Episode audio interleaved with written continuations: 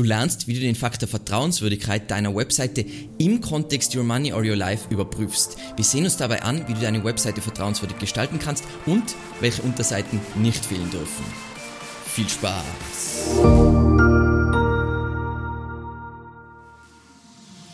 Mein Name ist Alexander Russ und auf diesem Kanal unterhalten wir uns über SEO und Content Marketing. Wenn du lernen willst, wie du nachhaltig Kunden über deine Webseite gewinnen kannst, dann abonniere jetzt gleich diesen Kanal. Im ersten Teil haben wir Seitenqualität in Googles Augen definiert, im zweiten Teil haben wir eine Off-Page-Checkliste durchgearbeitet, in Teil 3 ging es um Content und jetzt in Teil 4 eben um Vertrauenswürdigkeit. Kurz nochmal zur Wiederholung als Disclaimer. Es handelt sich hierbei jetzt nicht um alles magische Google Ranking Faktoren, wie wenn du eine Autorenbox auf deiner Seite implementierst, dann rankst du besser. Nein, es geht jetzt wirklich um, wie man seine Seite verbessern kann, sodass sie eventuell Signale aussendet, die dich dann besser ranken lassen. Ganz wichtig, zum Mitdenken und einfach, damit du SEO überhaupt verstehst in der Zukunft. Das sind keine direkten Ranking-Faktoren. Dieses Video ist in zwei Teile aufgeteilt und zwar in einmal schauen wir uns so grundlegende Sachen rund um Vertrauenswürdigkeit an. Wichtig, alles ist meine Meinung und nicht, was sie uh, voll anerkannt und so weiter. Und Teil 2 sind dann wichtige Unterseiten für bestimmte Website-Typen. So, Lass uns loslegen mit unserer Vertrauenswürdigkeitscheckliste. Und Nummer eins dabei, was ich mir gerne ansehe, um das zu überprüfen, ist die Domain-Erstindexierung im Vergleich zur Konkurrenz. Wie gesagt, im Kontext SEO immer im Vergleich zur Konkurrenz. Es gibt keine magischen Pauschalwerte, auch nicht bei Textlänge und so weiter, sondern immer im Vergleich zur Konkurrenz. Und am schnellsten und am einfachsten überprüft man das mit sowas wie archive.org. Wie gesagt, das ist jetzt nicht der offizielle Google-Wert, aber hier geht es jetzt nicht um um, keine Ahnung, einen Monat früher oder später, also perfekte Genauigkeit, sondern einfach um einzuschätzen, wie viele Jahre ist diese Domain schon wirklich online. Und wenn wir da jetzt evergreenmedia.at eingeben, dann sieht man voll schön, dass diese Webseite in 2013 gestartet wurde. Das heißt, je länger diese Domain-Erstindexierung zurückliegt. Also das erste Mal, wo Google diese Domain gesehen hat, wie gesagt, archive.org ist nicht Google, ganz wichtig. Das heißt, theoretisch könnte ich natürlich den Google-Bot ausschließen, aber archive.org den Bot nicht ausschließen und dann wird dieser Wert nicht stimmen, aber wer zur Hölle macht es? Das ist prinzipiell, wie man sich das schnell ansieht. Dann kommen wir ein bisschen unter dem Begriff Sicherheit zu einigen Punkten. Zuerst einmal generell, Google ist natürlich die Website-Sicherheit wahnsinnig wichtig. Ähm, deswegen haben sie eben SEO für Fortgeschrittene in der Doku einen ganzen Teilbereich über eben Nutzerfreundlichkeit optimieren und da gehört ein ganzer Part über Security, Malware und eben manuelle Abstrafungen dazu.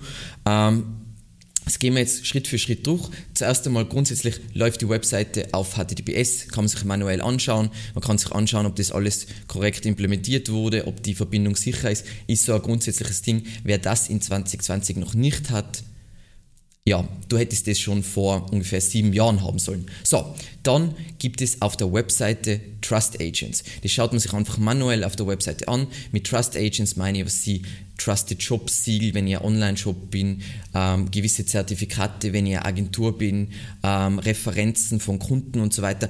Und da geht es wieder nicht darum, oh, dass Sie, ich baue ein Siegel ein und jetzt gehen meine Rankings rauf, sondern es geht darum, die Nutzererfahrung zu verbessern. Dann das ganze Thema äh, Safe Browsing, was ich jetzt eh schon ein bisschen angeschnitten habe. Ähm, kurz nochmal, was dieser Begriff Safe Browsing ist, ist, wenn du jetzt auf Android browst oder Chrome verwendest und so weiter, dann warnt dich Google vor Seiten, also sie haben da eine Liste mit Seiten, die problematisch sind und dann warnen sie dafür. Wenn deine Seite, wenn äh, beim Aufruf deiner Seite sowas aufscheint, killt es deine Rankings. Also das löscht deine Rankings komplett an, äh, aus und du kriegst sogar Warnungen in die Google-Ergebnisse, das heißt, niemand klickt mehr, der Klickrate geht runter, das heißt, du wirst komplett vernichtet. Dementsprechend ist es so wichtig, weil wir ja gerade ähm, an, sagen wir mal, wir haben für einen Kunden vor einigen Jahren ein Paket gemacht und der hat tolle Rankings damit gehabt, aber es war keine laufende Betreuung oder so und jetzt hat er gerade bei uns angefragt, ähm, weil seine Seite vor drei Monaten gehackt worden ist und er hat es nicht gemerkt. Was ist dann die Antwort? Naja, offensichtlich pflegst du deine Seite nicht und das ist auch das Signal, was du an Google sendest. Das heißt, wenn du einen Hack monatelang nicht entdeckt, sollte deine Seite wirklich ranken. Nein, sie sollte einfach in den Tiefen des Internets verschwinden. Ganz wichtig eben, dass man das immer im, Augen, im Auge hat. grundsätzliche Checks, was man da machen kann, ist sowas wie von Sukuri, das jetzt, hat nichts direkt mit Google zu tun, die äh, kannst du gratis überprüfen, ob Malware auf deiner Webseite ist, ob deine Seite auf irgendwelchen wichtigen äh, Blacklisten ist und wie das generell eingestuft wird, diese Seite.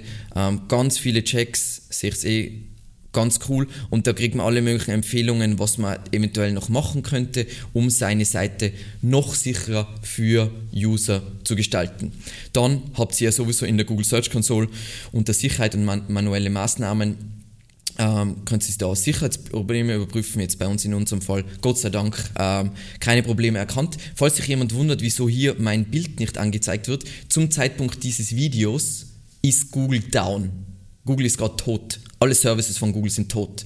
Ähm, Habe ich in meiner Laufbahn noch nicht, nicht gesehen, super spannend. Dann Part 2 von dem Ganzen ist natürlich manuelle Maßnahmen, das sind also manuelle Abstrafungen, was jetzt nicht, wo der Algorithmus sagt, hey, diese Seite sollte abgestuft werden, sondern wo wirklich jemand, ein Google-Mitarbeiter sagt, diese Seite muss abgestraft werden, dann wird man da Notifikationen kriegen, sollte man überprüfen. Ähm, und zu guter Letzt ähm, was einfach oft passiert, ist bei Seiten, die auf WordPress laufen auf einem schlechten Hosting oder auf einem anderen gängigen CMS auf einem schlechten Hosting, ist, dass die Seiten gehackt werden. Schaut euch das dringend unbedingt an. Wie gesagt, nicht jeder Hack wird automatisch in der Google Search Console sofort entdeckt. Also als Beispiel, was wir immer wieder sehen, was nicht entdeckt wird, ist zum Beispiel klassisches Cloaking wenn zum, dann wird deine Seite gehackt, du gehst auf deine Webseite, siehst deine normale Webseite, aber wenn zum Beispiel der Googlebot die Seite besucht, dann sieht er als Unterseiten mit äh, Links auf was die diverse Potenzmittelseiten und so weiter, weil sie sich so deinen Link-Juice holen. Solche Hacks werden oft nicht entdeckt und dementsprechend ähm, gibt es da einen kleinen Trick, nämlich ich hoffe, dass ich die Browser-Erweiterung jetzt gerade äh, installiert habe, weil sonst, äh, okay, ich habe sie aktuell nicht. Ähm, wie man das überprüft, ist über User Agents. Das heißt, was wir zum Beispiel regelmäßig machen, ich mache das nicht regelmäßig, aber was man mach, regelmäßig machen sollte, ist, es gibt so Erweiterungen, die heißen, heißen eh User Agents. Damit kann man einfach die Webseite sich als Googlebot anschauen und dann sieht man natürlich sofort, wird Google das gleiche angezeigt wie ein User und so weiter. Und tendenziell sollte, wenn du, sollte ein guter Host dich auch über solche Hacks informieren. Wie gesagt, das ist einer der Gründe, wieso wir mit WordPress WP Engine verwenden. Soll keine Werbung sein, aber wir haben noch nie eine Website gehabt auf WordPress, die auf WP Engine gehackt wurde. Niemals, niemals, niemals und auch wenn man nicht immer alle Updates einspielt. So, dann sind keine aggressiven oder stören, äh, ist keine aggressive oder störende Werbung oder Pop-ups vorhanden. Wie gesagt, das ist immer ein schmaler Grad, weil ich verstehe, dass man Sachen monetarisieren muss und dass Pop-ups tendenziell ähm, gut für Newsletter-Anmeldungen an und dass das volles Growth-Hacking-Ding ist.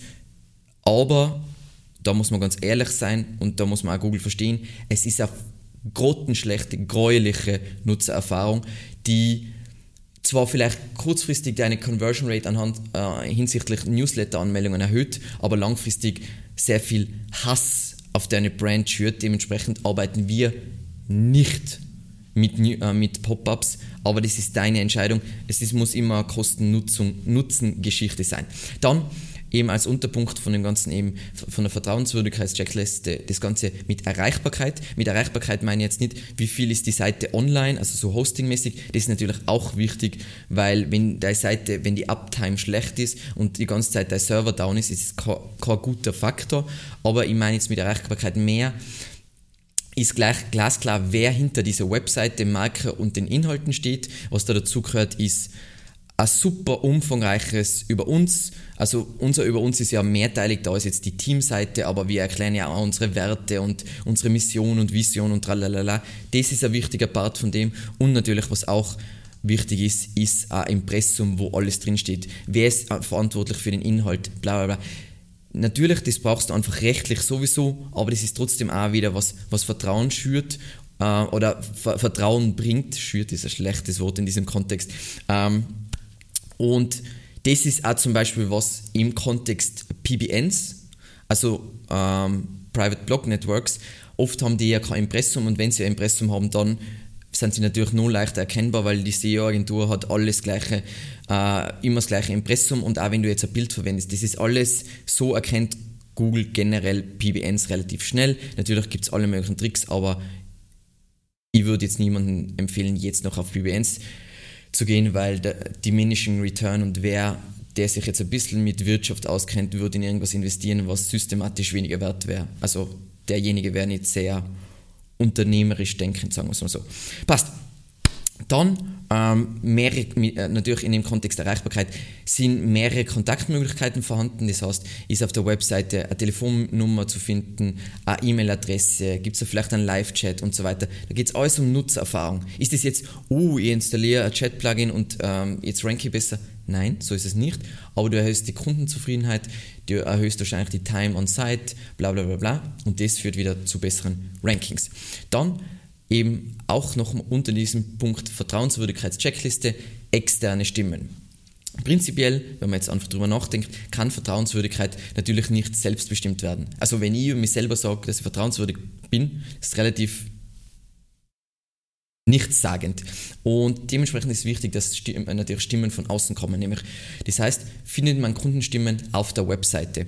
Das heißt zum Beispiel auf unserer Startseite und auf vielen wichtigen Unterseiten und auf dem Kontaktformular sieht man Stimmen von echten Kunden, ähm, die was auch mit Markup gekennzeichnet sind, wo deren LinkedIn-Profil, einfach um Google noch ein wenig mehr Kontext zu geben über den Wahrheitsgehalt. Hast du jetzt, dass das garantierte Wahrheitsgehalt ist durch das IDA Markup drauf, bla bla bla bla Nein, tendenziell nicht, aber durch, trotzdem kann Google Sachen leichter auslesen. Ah, bla bla bla.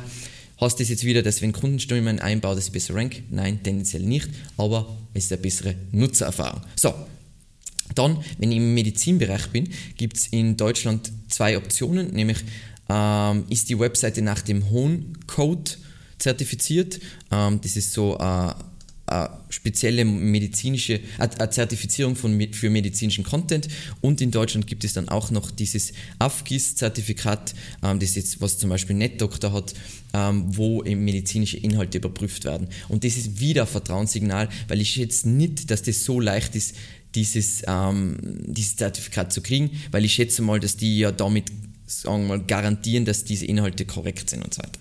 Passt. Und jetzt nochmal zurück zu normalen Websites. Das ist jetzt wieder kein wichtiger Faktor, aber tendenziell etwas, was, was mehrere Signale mit sich bringt.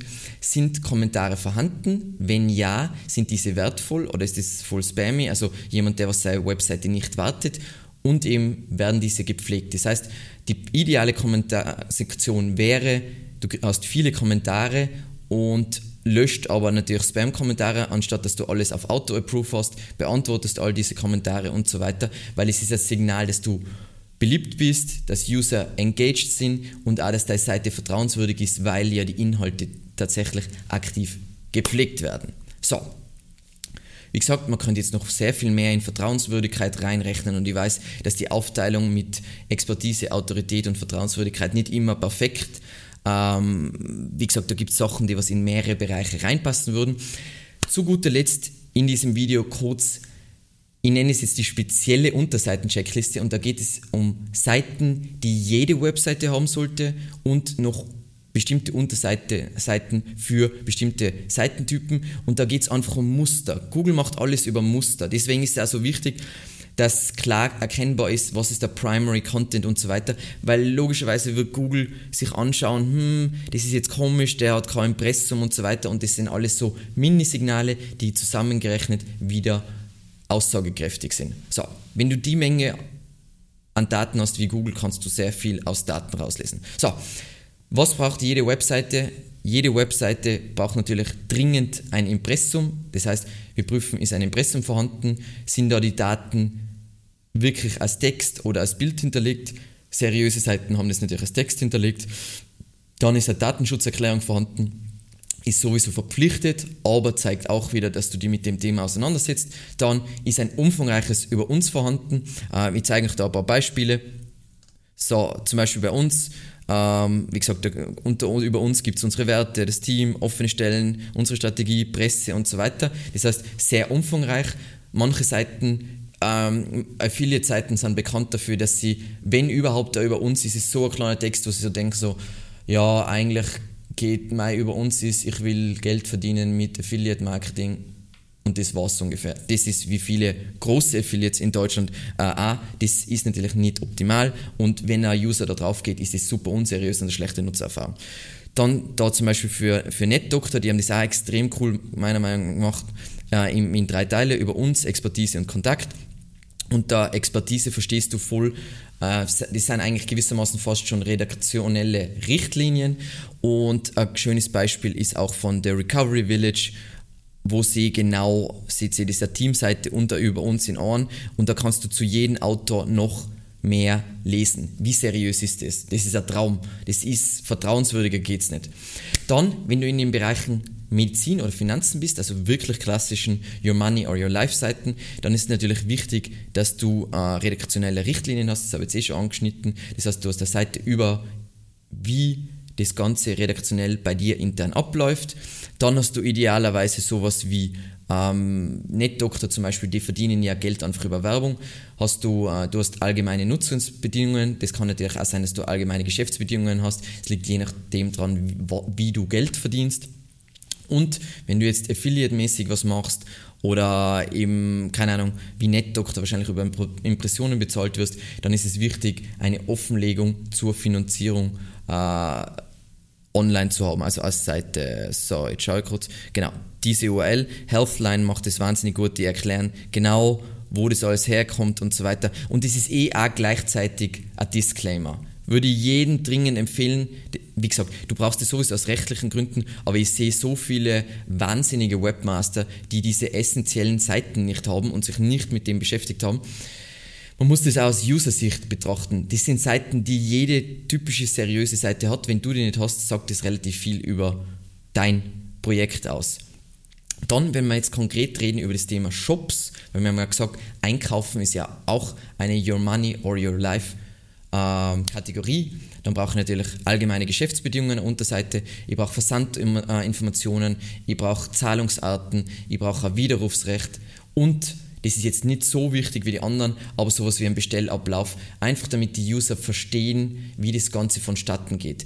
Man würde, also das ist das, was ich mit jedem neuen Kunden wieder lerne und immer, äh, also vom Kunden selbst und von, von, von den Kunden der Kunden, Leute haben super triviale Fragen, wo du denkst so, ja, das muss man nicht mehr beantworten, das ist eh klar. Nein, gar nichts ist klar. Das ist immer nur die Brille, die du aufhast. Man muss wirklich die grundlegenden Fragen, was sind die Schritte zur Bestellung, ähm, wie läuft es ab bei einer Rücksendung und so weiter.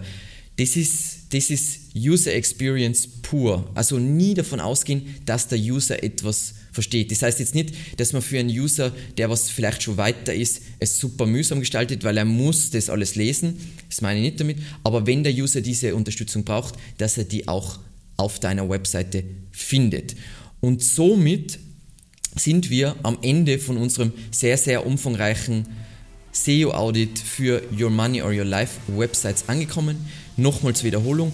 Es ist diese Punkte sind nicht nur wichtig für, wenn du in einer klassischen Your Money or Your Life Nische bist, sondern die sind für jede Webseite positiv, weil die Nutzererfahrung verbessert wird.